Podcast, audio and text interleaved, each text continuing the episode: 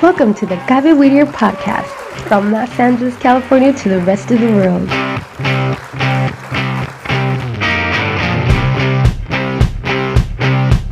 The Cabe Whittier radio podcast has been created to share with you new experiences of development and personal motivation in our children.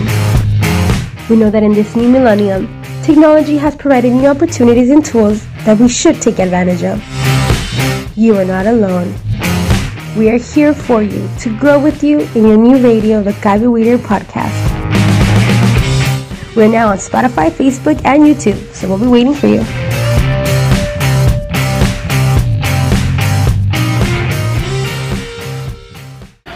Bienvenidos a Cabe Whittier Podcast desde Los Ángeles, California para todo el mundo.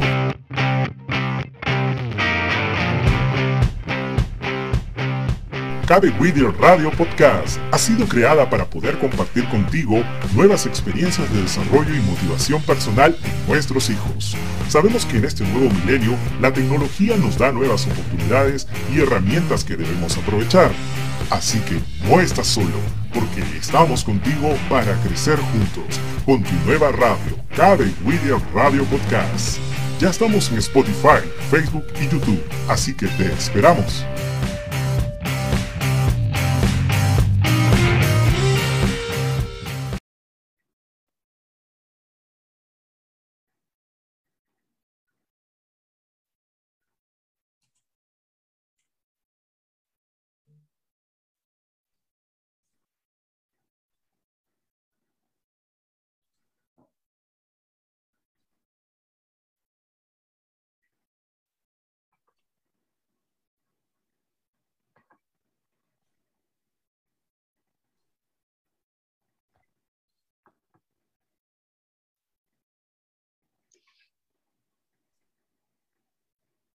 Okay, we are ready.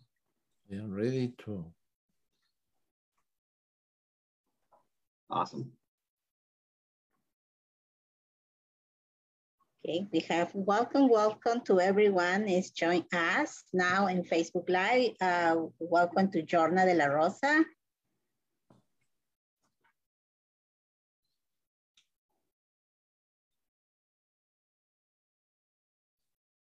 And you would like uh, invite if some people would like to join us by Zoom. Yeah, you are welcome to.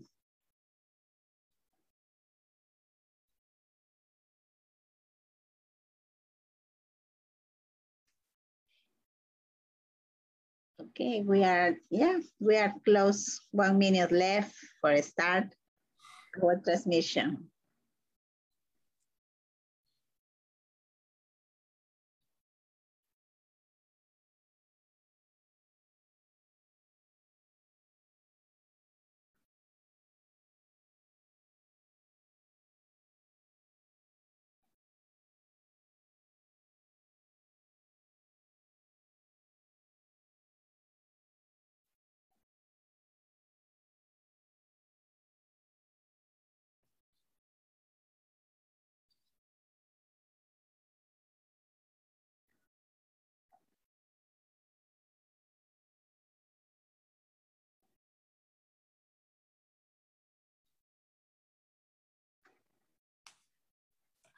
Okay, Ricardo, let's go.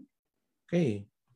Welcome, welcome to Cabe Whittier Podcast Radio from Los Angeles, California for all the world. My name is Ricardo Pajuelo and today is September 9. Uh, today my co-partner is Tania Maguiña. Tania. Good afternoon, everyone. Thank you for joining us this afternoon. I hope you have a wonderful week and you uh, stay safe and keep safe. You know, and I would like to start with this wonderful topic because always as a parent, we worried for keep safe to our kids, our children. That's why uh, I re we, we review the 90 to, to, 2012 uh, 290 National Youth Tobacco Survey uh, in middle and high school students. And that the top uh, reason for try uh, e-cigarette is a curiosity. That's why as a parents, we need to to have the curiosity to investigate or look a little more information about vaping and marijuana. Uh, what do you need to know is the theme of today. And we have a, a specialist and professional uh, from SPIRITT Family Center. And today we will like introduce to Adan and Alfredo. Please start, Adan. Hello, everyone. Uh, thank you. Uh, I want to thank Whittier K Podcast for having us here. So we work with SPIRITT Family Services. So we are part of the Comprehensive Prevention Services Program. And what we do is we work in uh, prevention when it comes to drug and alcohol abuse. So what we do is uh, communicate with uh, schools and families in order to increase drug prevention efforts in LA County. Um, the topics we will speak of today is uh, marijuana, because we know because of Prop 64, the use has increased. So let me go ahead and get you the presentation. Okay. And I also want to introduce my uh, coworker, Alfredo. Alfredo, would you like to say a few words?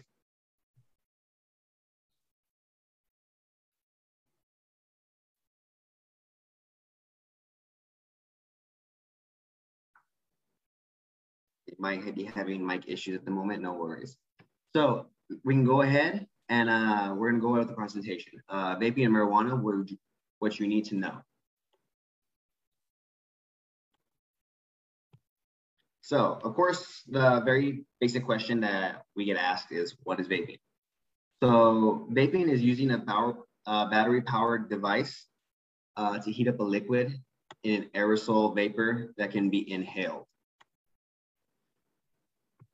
So, when it comes to vaping, uh, it's not just they. It's a misleading name. It has nothing to do with water. Uh, it actually many uh, chemicals, so liquids that contain an assortment of ingredients and chemicals of like propylene glycol, glycerin, glycerin flavoring, and uh, nicotine, and marijuana oils, and or concentrates. So as you can see in the images right here, so the uh, variety of vape pens that uh, manufacturers sell. They're trying to make it somewhat appealing, somewhat sleek, and we can go. We're gonna go ahead and uh, speak of the reason why they try to do that. So currently in the United States, there is an epidemic when it comes to vaping. Uh, an epidemic is, uh, is uh, determined as an increase, often sudden, in the number of cases of a disease above what is normally expected in the population or in that area. And this is a definition from the CDC.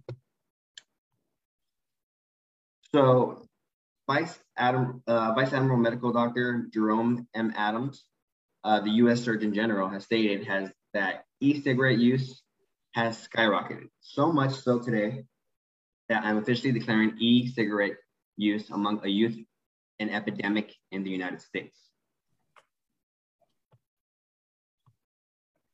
So let's go ahead and get into the statistics. So 3.6 million middle and high school students report using e-cigarettes within the past 30 days. And this was a study that was done in 2018. So 5% of middle school students uh, in the numbers of 570,000. And that is an increase of 78% of middle school students that have used uh, vaping. So 21% of high school students, 3.1 million in number, which is uh, increased in 50% that have tried it. So as you can see in this image right here, uh, 2011, the statistics for the percentage of students that have used it was the lowest. And you can see in 2017 and 2018 that the number has grown dramatically. So marijuana vaping has increased 58% in one year. And this was a study done in 2018. So let's talk about terminology. EVALI uh, is just a way to for hospitals can determine if a certain injury was due caused to vaping. So it is an electronic cigarette or vaping product associated lung injury. There's also another terminology that is used, and that is called VAPI, which is vaping associated pulmonary injury. even though these are two different names, they are actually the same uh, definition. It's just different locations end up using the one or the other. It is the same condition and symptoms reported by patients within 90 days of use of an electronic cigarette or vape. There have been uh, reported cases of people having to use a respirator due to having an injury, uh, lung injury because of vaping. So the symptoms are cough, shortness of breath or chest pain, nausea, vomiting, abdominal pain or diarrhea, fever, chills, or weight loss. So let's go ahead and keep continue on with the national numbers. So for the Center of Disease Control and Prevention, they use like to use the word, the definition of EVALI. So the first reported case was in March 2019. Uh, 2,807 reported cases in the US and territories. And this was during February 18, 2020. Um, so what happened was that in a, uh, there was the pandemic that happened and the number of statistics has been kind of uh, postponed. Uh, we're still waiting on to see uh, if the numbers, if they have returned. So we're still waiting on updates from the CDC about that. So 54% of reported cases are under the age of 24 years of age and as can be as young as 13. And statistically, 70% of these cases are male. So as you can see here, uh, the number, what the lighter the state is, that means the less cases. When it gets to the darker, uh, let's say dark blue or green, that state has uh, that state has a increase in uh, cases. So 68 deaths have been confirmed and more are under investigation. There is no specific compound or ingredient that has been isolated in these uh, vaping devices. The, these vaping devices have many ingredients. However, 84% of the cases reported that use uh, report, I mean, 84% of the cases that have been reported use delta 9 tetrahydrocannabinol, which is THC, the ingredient people use marijuana for.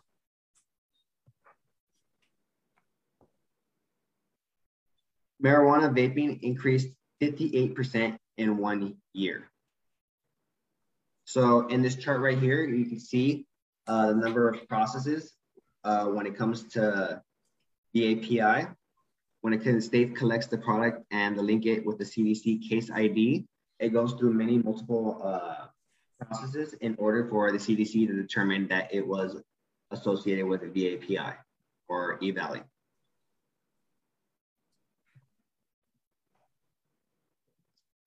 So let's talk about the local numbers when it comes to Los Angeles County. In Los Angeles County the Department of Health uses the, the wording VAPI. So in 2019, there have been 31 cases. As of 30, had been 31 cases, 100 and 149 cases in California. Nearly two thirds, two of, I mean, two thirds of those are 25 years or younger. percent of hospitalizations due to VAPI required mechanical ventilation.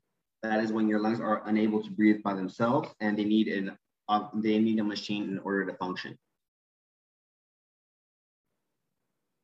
As you can see in the picture right there, a person needs the person needs uh, assistance in order to breathe. And there has been one confirmed death when it comes to LA County uh, when this study was done in 2019. Um, we're still trying to find out more information from LA County and also from the CDC. So let's go ahead and talk about accessibility. So Prop 64, you may have heard about it, and it was passed in November 2016. So legal and illegal dispensaries have increased in the state of California. So 1,733 active licenses as of April 18th, uh, storage, distribution, and cultivation in the city of Los Angeles alone. So cannabis use disorder is 25% higher in states with legalization. So as you can see in this map, uh, these are, at the time, these were the locations that had been pinpointed that sold marijuana. Um, what they don't really tell you is that there's many state, there's many uh, locations that are not licensed that are not in this map also. So one thing uh, that has caused many people to start using is also is online retail. Um, online retail, there can be uh, people that are not taking the law into full consideration and may possibly be selling to a minor, which is wrong. Also, when it comes to online retail and also home delivery, um, many of these locations are just trying to sell, uh, trying to make a profit. And unfortunately, it can come to a case where they're not, they're selling to the wrong uh, individuals, uh, unlawful sell.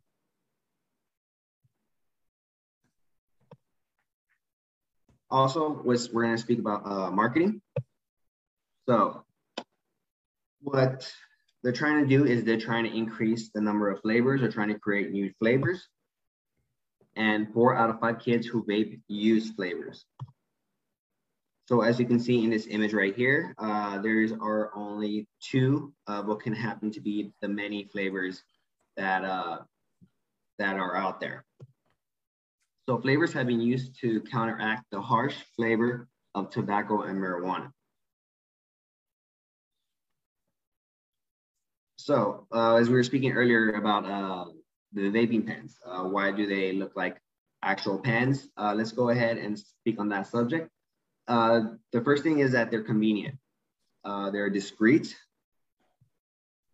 as you can see here, eh, if you're not, if you don't know exactly what you are looking for, you would think that it was just a regular and ordinary pen. Uh, they're very portable, um, easily to hide in the pocket, easily to hide in a, a bag or a backpack. And as you can see in the images below, they are made to look like they are USB drives. Uh, nowadays, everyone uses a, USB drive when it comes to computers, uh, especially students or if you are working also. So when it comes to also when it comes to pens, they also use different scents or flavors, as we were speaking in the previous slide. They are easily available. And what people don't really pay attention to is that when it comes to these pens or when it comes to the vaping devices, is that they can be actually be uh, higher concentrations of THC than the the method that is used, which is uh, a regular joint. So let's go ahead and uh, speak about is marijuana a cannabis med uh, marijuana cannabis a medicine? So a lot of people use this argument.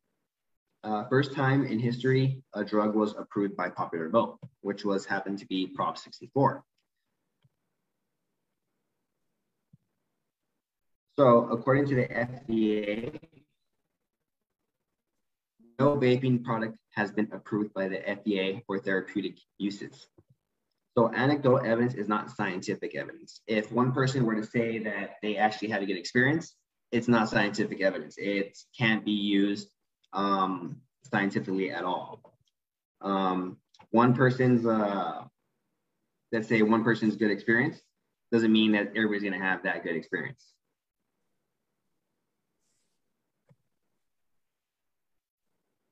So let's go ahead and continue on with the is marijuana cannabis and medicine. So these are the only FDA use uh, U.S. Food and Drug Administration approved cannabis medicines. Not the same product, not the same as raw cannabis or commercial product currently being sold at dispensaries or stores. These are the only available by prescription through a pharmacy. And these uh, are FDA approved and they are Marinol and Syndros, so dronabinol, which are a type of synthetic THC approved by the FDA. Uh, clinical trials have shown what dose is needed as treatment for cancer. Um, what they use for uh, these medications when it comes to cancer is that um, people that have cancer may have a difficulty trying to eat or trying to um, just digest any food. Um, what happens is that when it comes to these uh, synthetic uh, THC from the FDA, is that it helps them be able to consume food. And there's also another one. Uh, it is called Epidiolex. So Epidiolex is from CBD, and it is the latest drug to be approved by the FDA to treat rare forms of epilepsy.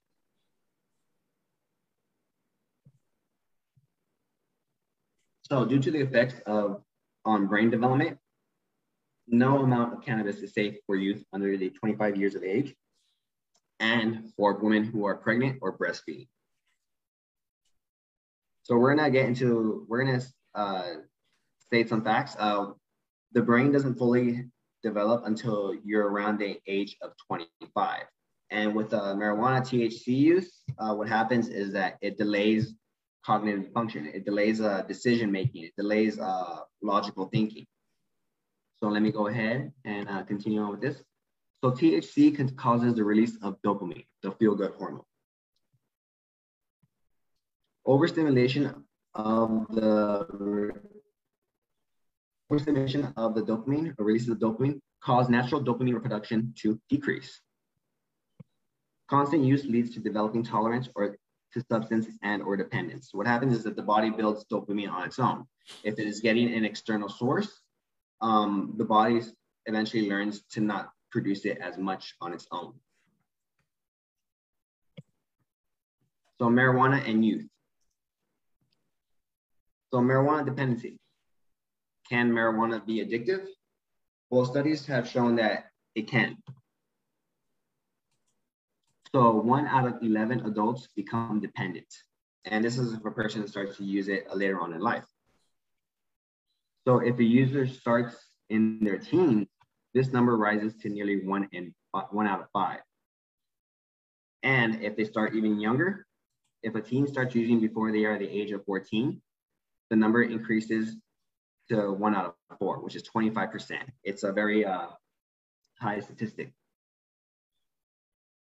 As we were uh, mentioning earlier in the slide before, that the brain continues to develop into the mid 20s. So the, the portions of the brain that do get affected are the planning, self-control, and the self-control portion of the brain. So harm from marijuana use during adolescence.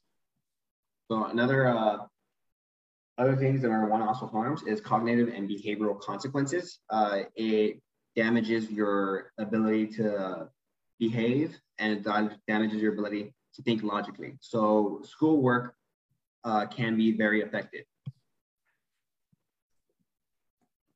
And another uh, fact is that when you marijuana use, you can drop up to eight IQ points. And unfortunately, these are IQ points that the person cannot get back. Decreased academic and athletic performance.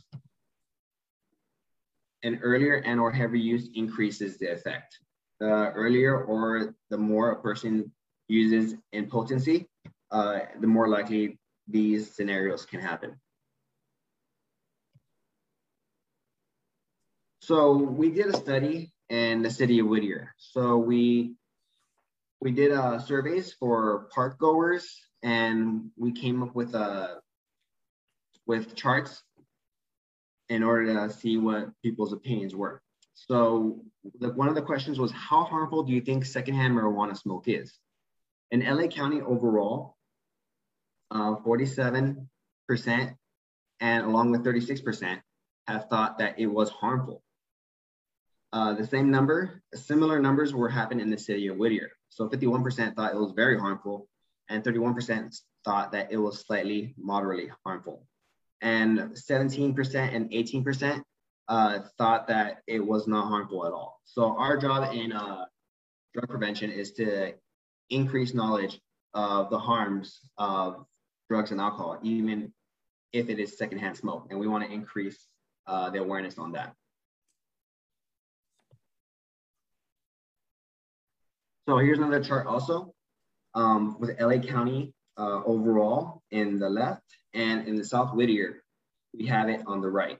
So South Whittier, 56% uh, of people who took the survey uh, thought it was uh, very harmful, and 34% thought it was still moderately harmful, and 10% thought that it, there was no harm to it at all.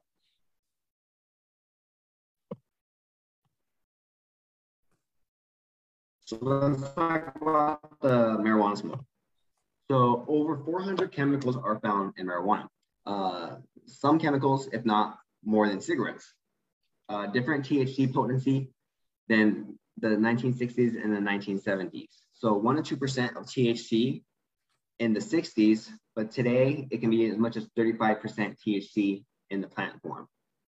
Uh, people who sell or people who create uh, different strands, they try to increase the potency on what they are selling.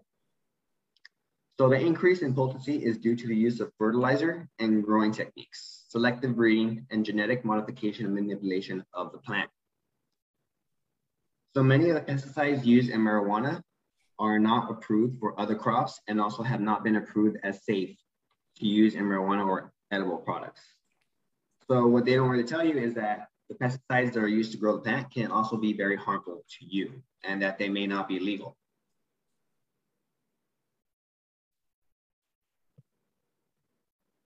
Let's continue on with uh, genetically modified. Uh, so marijuana smoke isn't genetically modified. Uh, passive smoking is also the inhalation of smoke called secondhand smoke or environmental tobacco, uh, marijuana cannabis smoke by persons other than the intended active smoker.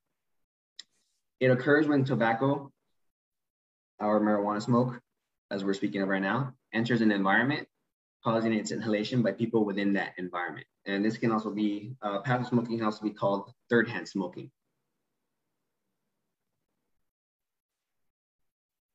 So continuing on with the study that we did, uh, we also asked uh, the survey takers when it came to Whittier, uh, do you ever notice marijuana smoke at this location? So 75% of people that have attended the parks have stated that they have noticed the marijuana smoke in the location.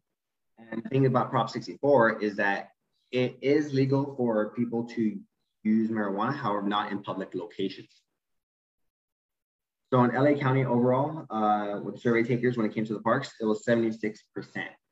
So these are very similar numbers. Of course, we are trying to increase uh, public knowledge that it is uh, that it should not be smoked in the parks at all. So this is uh, another one for when it comes to South Whittier. So number is 62% have noticed the marijuana smoke in their location. Uh, and along with 38% have stated that they have not.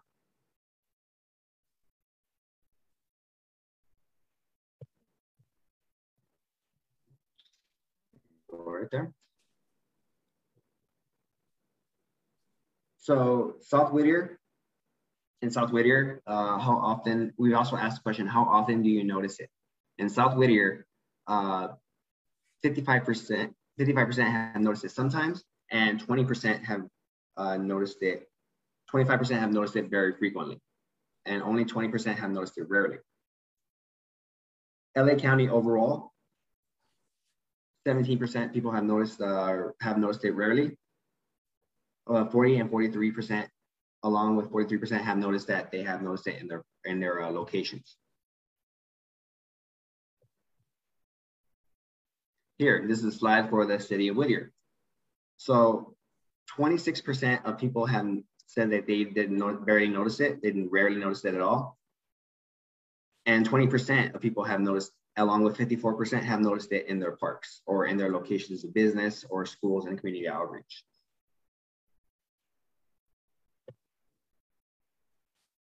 Another one of the questions that we asked is that their children have noticed that uh, marijuana smoke. So as you can see uh, in the city of Whittier specific, you can see that 48% uh, have noticed it sometimes and 26% have noticed it frequently. And how much does it bother them? The question that we asked also too is how much does it bother them? 42% have said that it has bothered them very much. And 40%, 40% has also noticed it, that it is moderately, it has bothered them.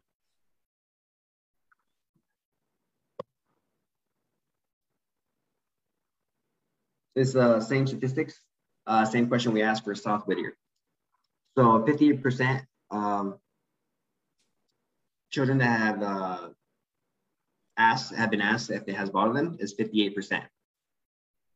And 34% asked, like 30, along with 34% and 58%, um, have stated that it does bother them a lot. So what can we do? So education is key. Um, what we do in our field of work, we try to increase awareness and we try to increase education uh, when it comes to drug and alcohol prevention. So what we like to do is uh, educate youth and community about the risks and harms associated with vaping and cannabis marijuana use. We also want to inform our community members that there is no safe tobacco or THC product. All products containing nicotine, THC carry risk, including all vaping and e-cigarette products.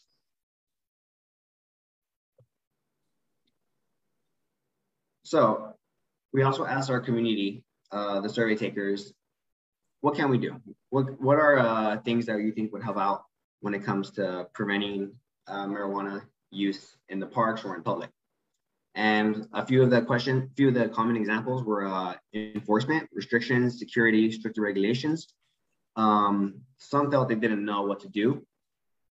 Uh, many thought of laws and regulations, such as add more restrictions on marijuana, limit the selling of weed, reduce access production. Some even thought of uh, designating a smoking area. So have a specified location where they can go away from the main campus. Some also have thought uh, put signs as in no, no marijuana use in the parks or public signs where it would be illegal. And other uh, comments people have made were to, to make it illegal again and education and awareness. And this was in the city of Whittier. South Whittier it had very similar uh, responses.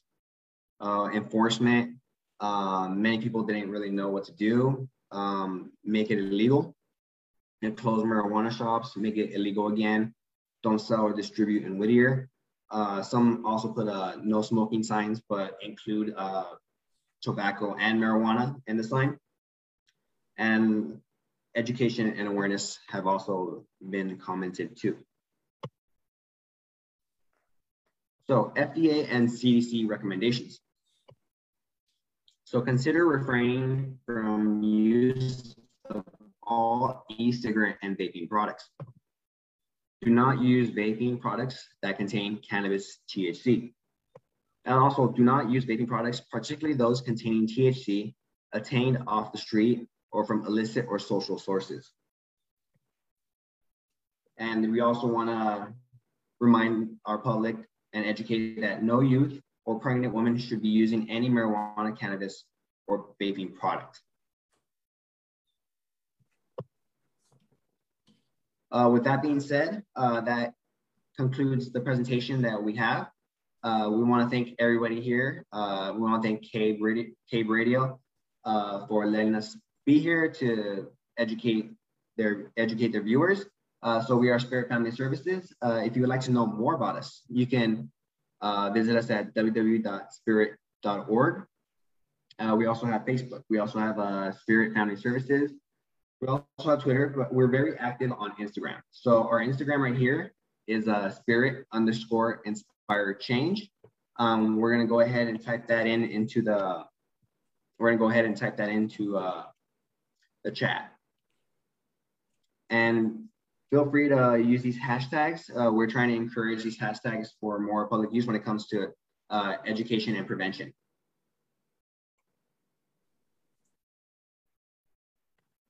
Is there anything I missed, Alfredo? Is there anything you'd like to clarify? Yes. Okay. Uh, I would just like to add, sorry about earlier. Um, I was speaking, but I was on mute. Uh, my name is Alfredo Santiago. Um, I'm also a prevention specialist.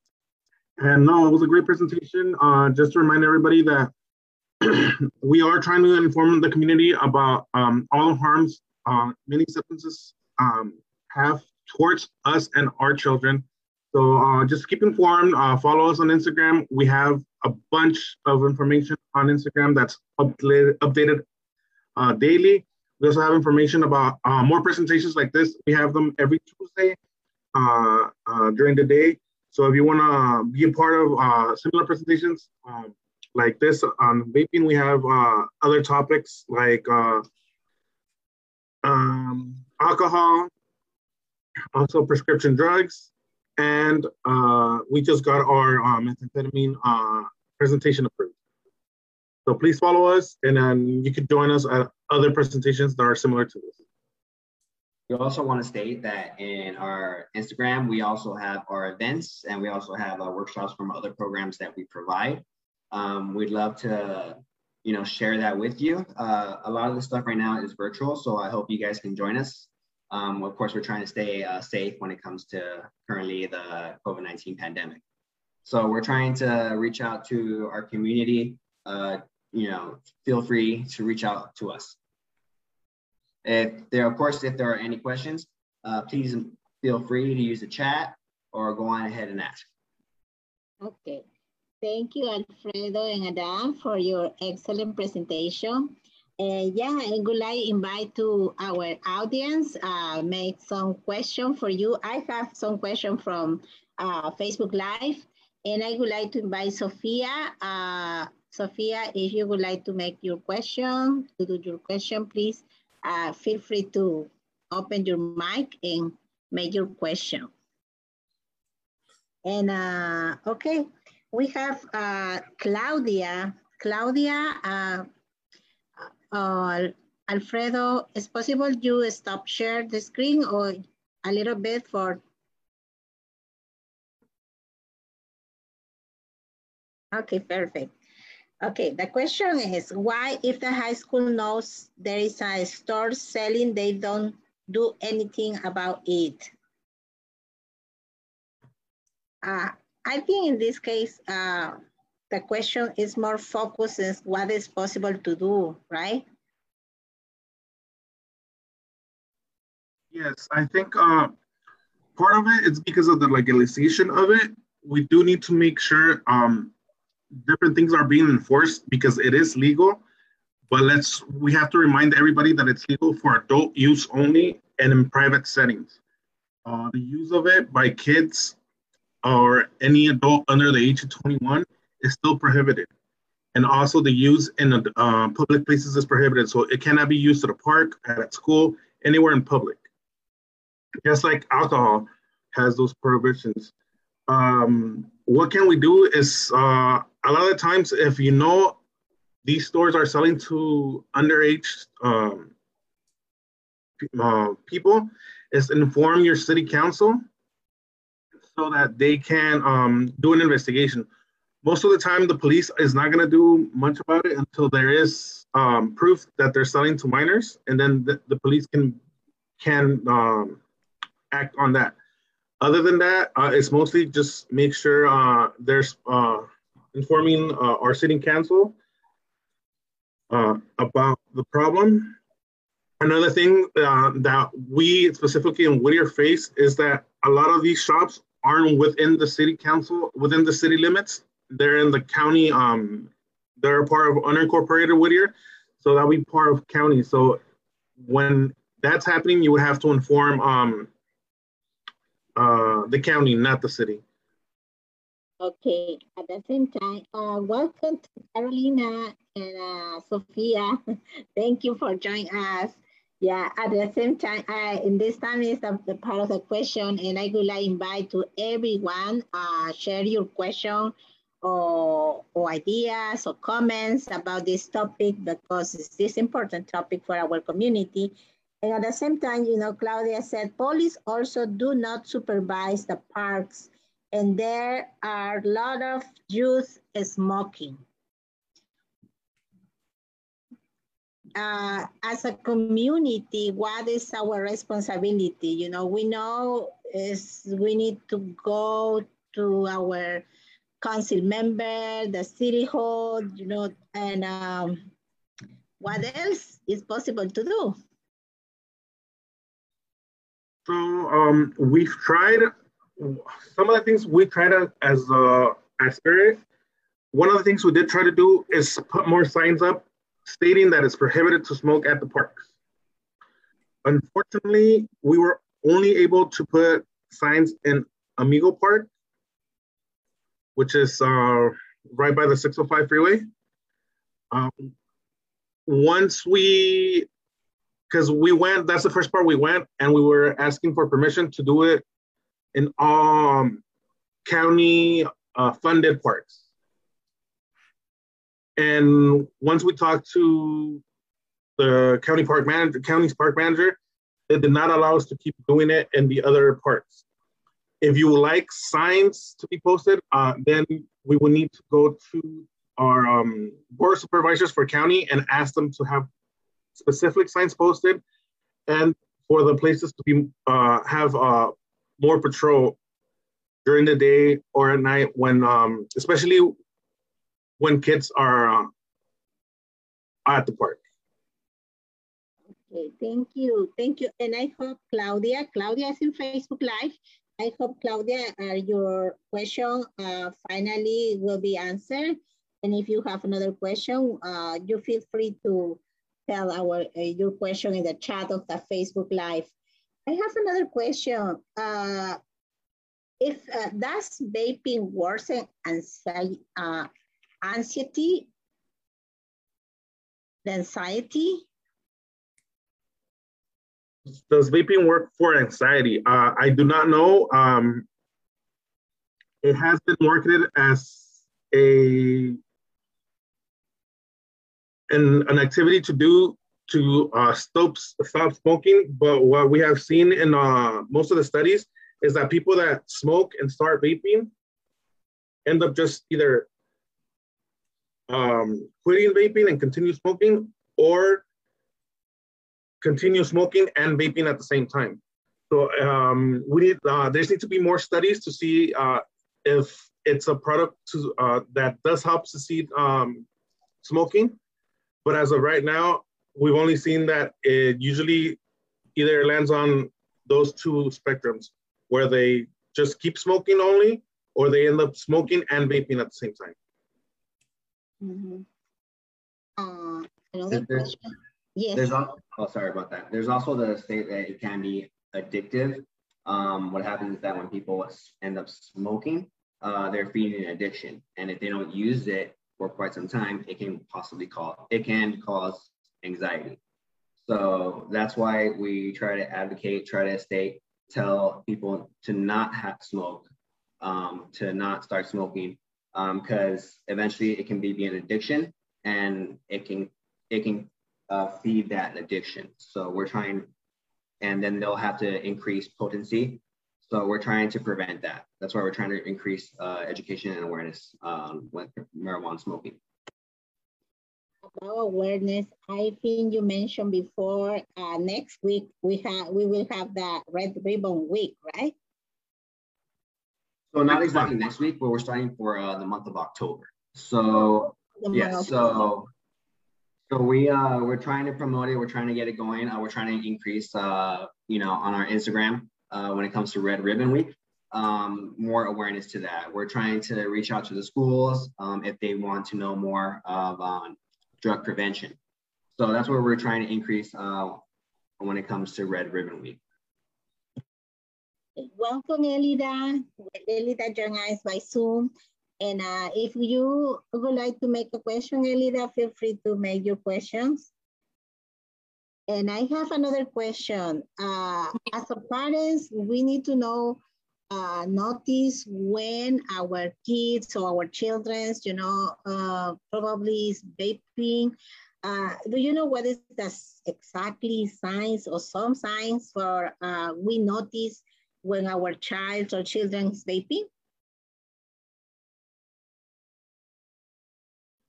For that, there's not many real um, signs. You'll see the same, almost the same signs as if they were smoking because it is a nicotine addiction that is trying, starting to develop. So um, it's it's at times really hard because some of the signs and symptoms are just like almost typical of teenagers, which is irritability, uh, secretiveness, uh, taking uh, more trips to like the park or they say just they just want to walk around type of thing. If that's something they don't usually do, that's usually a sign. Um, if uh, if, if they're being more, place, if they're uh, if they're withdrawing themselves more from family, uh, trying to you know, especially if uh, there's a concerned parent asking if they're drawing withdrawing themselves, um, they're being more distant. Um, it could be many things, but uh, it's always important to know what's going on in your child's life. if you smell uh, like fruity fruity smells coming out of the room, because vaping uh, uh, marijuana or uh, nicotine, uh, it takes the harsh the harsh smell away. So you'll you'll smell uh, sometimes fruitiness because the that um, aerosol will have a, um, the, the smell of the of the flavor they're smoking. So if you know that you did not buy like air freshener that, that smells that smells like a fruit and their smell the room smells like a fruit, most likely they're they're vaping that flavor fruit, uh, that that flavor of fruit. So different scents that um, are not normal to the kids' room. It's a sign. Uh, also, I would say uh, as a parent, just keep an eye on their school supplies because a lot of the, uh, these vapes do look like um, school supplies. They look like pens, USB drives, and unfortunately, uh, the vaping industry ha- has a lot more different tricks up their sleeve. Uh, there's there's been now uh, things that are called wearable devices.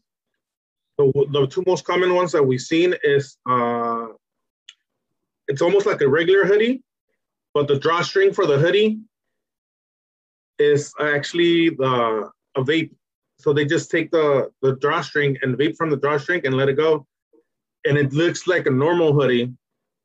And the other one I've seen is a smartwatch that on the face you can see it. It just looks like a watch, but they take it off the wrist and then they could vape it and then put it back on the wrist.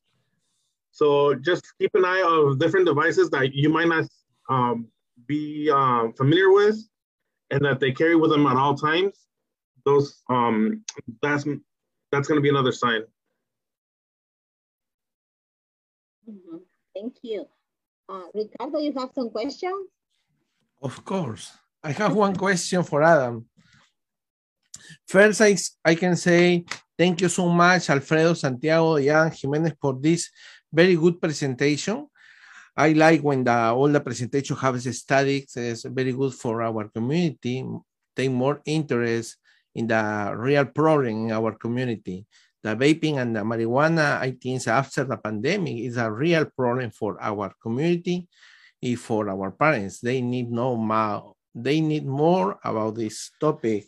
Uh, Adan, you're talking about the legal and illegal dispensaries. Uh, what is the reason our city, Whittier, and South Whittier too, uh, has a illegal dispensary? What, what is the reason? Well, these uh, dispensaries are they're are mostly trying to make a profit. So also too, um, they try to open up to neighborhoods that, um, when it comes to low income neighborhoods. So we have to be aware of that.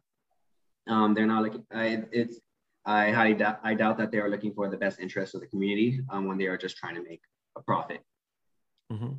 So Alfredo, I know that Alfredo has a more when it comes to Yeah. Uh, another thing that we see of the illegal uh, dispensaries is first is we've seen an increase of them. Um, the reason is it's just it's just easy uh, to get a, a, a business license, and they put a business, but they don't sell what what their business licenses do. Um, another thing we see in in Whittier within the city of Whittier, the the city has a mandate that does not allow any dispensary to um, to operate within the city limits. But what we do see is most of these dispensaries that, that are serving our community of Whittier are right on the border of unincorporated Whittier, Mhm. which does allow it. So that when that happens, especially Whittier PD cannot get involved because then it becomes a county problem, not a city problem Mhm. but it does affect the whole community as a whole. The other thing we're seeing is many uh, regular tobacco and smoke shops that advertise selling CBD, which is the non, which is uh, another different different form of marijuana that is not regulated. And we've now seen um, these shops also starting to sell uh, different types of THC. Um, the THC that's regulated is 9 tetrahydrocannabinol, which is the one that's regulated and it's outlawed. And the, no, well, not outlawed. It's it's uh, regulated through Proposition six, uh, 64. But they have now gone chemically and altered uh, diff- uh, the plant to create tet- uh, eight tetrahydrocannabinol and 10 tetrahydrocannabinol. And because because they're not regulated, they could be sold. So that's considered like the gray market right now. Okay. Uh, Alfredo, uh, according to your response, uh, that means, for example, if you live in Whittier and uh, if you notice these uh, dispensaries, illegal dispensaries, uh, you need to go probably not the Whittier City Hall for, you know, demand or asking about uh, resolve this problem. They need to go to the supervisor. Uh, uh, if the property is in, in county in county limits, they have to go to the board of supervisors in county. If the property is within this, this uh, within Whittier city limits, they could go to the city hall. Oh, it just depends where where the where the establishment is. So it just um, so if the establishment is within city limits, then they could go to Whittier City Hall and ask for an investigation to be done. If it's in um, South Whittier or unincorporated Whittier, that's when they have to go to the um, LA County Board of Supervisors. Okay, yeah, thank you. Yeah, because Claudia, uh, I think I would like to, you know, provide a little more uh, re, uh, resources because she asks, you know, where she need to go. That's why, you know, it's better if she knows where she need to go for, you know, uh, asking for more uh, support in these issues. Uh, I would like to have one more question. Uh, Tanya, I have one more question. Okay. Okay. Um, Adan, you say in your presentation that education is key. Um, now, the SPIRITT Family Center uh, envelopment program for going to the high school students, uh, you made a, I don't know, maybe they need more, take more information about this. You have, or you made a coordination with the school district about this topic? So we've actually gone to, uh, we've gone to some of the high schools and actually presented them to like a class, or we've also done assemblies uh, we're just trying to increase uh, the knowledge when it comes to the harms of marijuana. Mm-hmm. Um, uh, that's what we're, we're, trying to do when it comes to education. Uh, so, yes, so that's what exactly what we're trying to do. Um, we're trying to, to add to, to add to that. Uh, sorry on that. Well, yeah, we've gone to different uh, schools, including like Whittier, Whittier High School.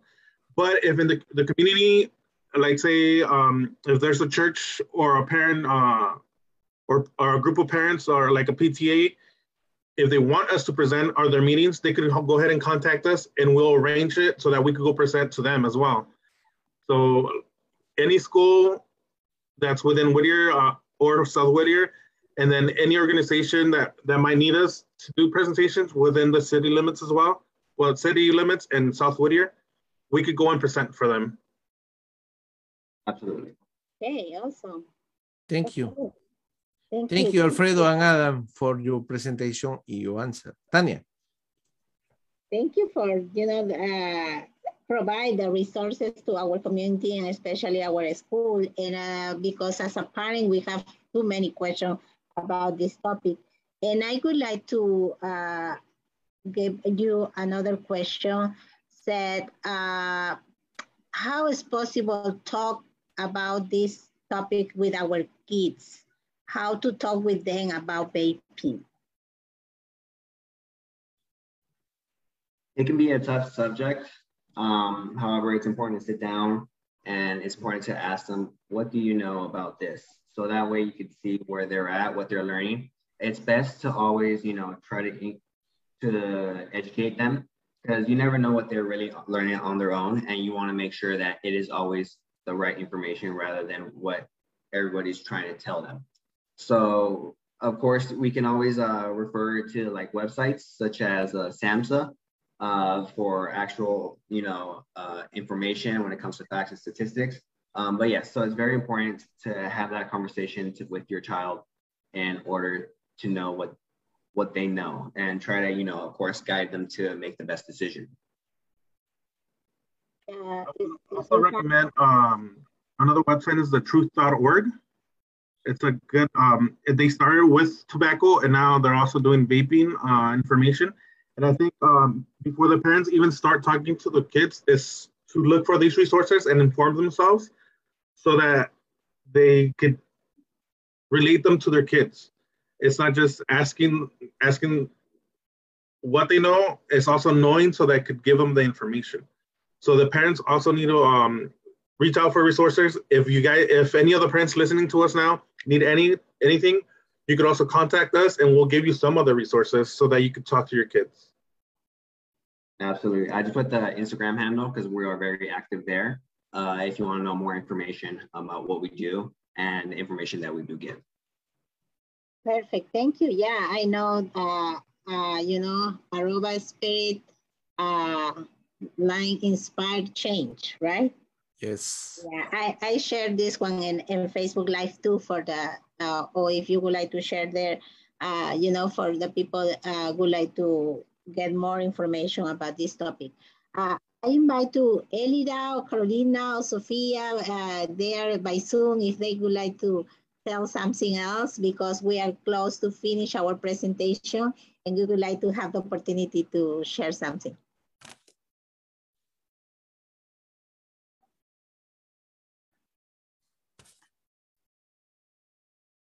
So uh, please, uh, Carolina, are you, are, you would like to talk or no? Elida? No, my, my team uh, talking about more everything. Okay. okay. Yeah, Thank okay. you. Thank you.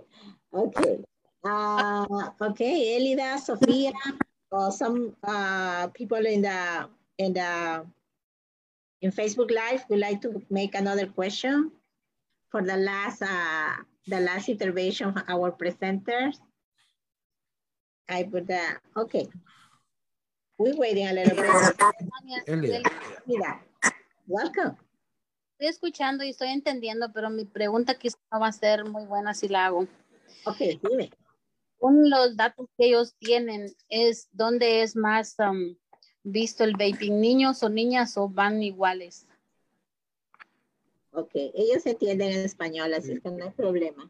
De, de, lo que hemos visto, según las estadísticas que nos dieron, porque nos dejaron de dar estadísticas desde febrero del 2020, entonces las últimas estadísticas que tuvimos fueron en febrero del 2020, en ese momento el 70% de los casos que, que tenían de, este, de, de la enfermedad de VAP, o VAPI eran con uh, de, el sexo masculino. Entonces sí, se ve, es más proven, se ve más en el, este, con los niños y con los adolescentes este, masculinos. Oh, ok, muchas gracias. Muy bien, muy bueno que hayas preguntado, Elida. No debemos de tener uh, temor de preguntar, aún, aún sabemos que a veces como padres tenemos limitaciones con el inglés, pero justamente esta es una ventana abierta para todas sus inquietudes. No importa si tenemos limitaciones con el idioma. Uh, yeah, I would like to appreciate to Elida because she made the question in Spanish because uh, as a Hispanic people, we have limitation uh, to try to speak English very well and sometimes we be shy for that reason. But uh, I encourage to everyone, you know, it doesn't matter, you know, uh, speak English really well, you know, uh, raise your voice for try to asking and get more information for uh, try to uh, keep safe our kids and children. Okay, Alfredo or Ricardo. Okay. Uh, what? I have too many questions, but I think is uh, is maybe it's possible in made an appointment with the guys for the other other other time, other day for the um, different different topics. Okay, well, I don't have more questions now. Uh, I want to say thank you so much, Adan, for your presentation, and Alfredo too for share this information. Um, okay, Tanya. Okay. Adan, what is the, your last uh, recommendation you would like to provide to our parents in this afternoon? The last recommendation I would like to say is that always, always educate, always learn. Um, and that's what we're constantly doing that no matter what age we are. So um, we're happy that we're able to provide the drug prevention information um, in order for families can grow better, and grow healthier, um, and take the you know the more the healthier path. So, of course, feel free uh, if there are any questions. I'll, you can always uh, follow us on Instagram, and uh, and of course, uh, we always want to give you more information, some more uh, things your families can learn. Thank you, Adan. Alfredo, your last word for our community. Uh, yes, especially uh, it's going to be a little self self promotion. Uh, within a couple of weeks, um, our team is going to start a class called Windows Ventanas. We we're not sure of the dates yet, but it's uh, a ten week program where you learn how to communicate with your kids better. It's just basically learning how to communicate with everybody around you, whether it's your, your family, your friends, uh, coworkers, it's a better way for uh, people to learn how to listen and how to convey what they want out of their relationship, whether it's a friendship, whether it's um, family, or whether it's a coworker. Um, pretty soon we're gonna start um, promoting it. I think it should, it should, start within two or three weeks. So if you want to join, um, also let us know. Once again, it's called Windows Ventanas. And as soon as we have the correct dates, we'll put them out on our Instagram so that you could uh, register and be a part of it and learn um, uh, better ways to communicate with your family. It will be uh, virtual. Mm -hmm. Okay, good. Perfect. Thank you. Thank you, Alfredo and Adan. And uh, one more thing before we leaving. I would like to take a picture together and I, I invite to Alfredo, Adan, and some part of our guests would like to open uh, his camera, their cameras for take a picture. And we have a beautiful uh, memory. oh, good. Okay, finally we know our presenters. Who else, Elida? Would you like to open? Oh, if you can, no worries. Sophia, maybe. okay, let, let me one second for take a picture together. Okay, smile.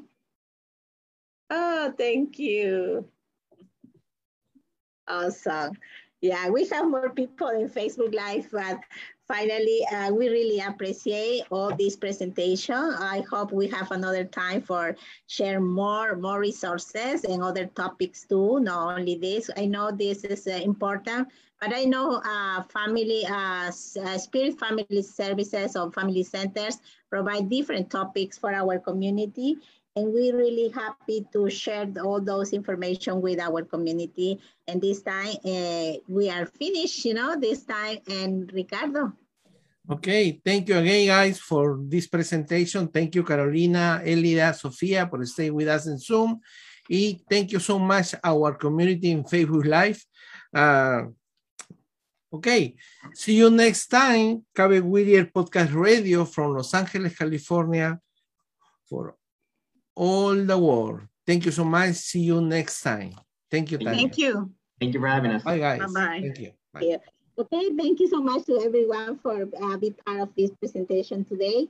And I would like to keep safe, you know, still uh, uh, keep uh, maintain safe with uh, for COVID-19 uh, we know we need to care more our students now. If you uh, no get a vaccine for your kids uh, the 12 and up, please take the advantage. Each school is uh, have a, a, clinic, community clinic in the some uh, high schools, and you take advantage of that more close to our places, our neighborhood. And, uh, and remember, if possible, you make appointment and go straight in some places. Uh, it's possible you go to www.myturn.gov. Thank you so much, and I hope see you um, the next time. See you next time, guys. Thank you so much for coming. Bye-bye. Bye. Oh.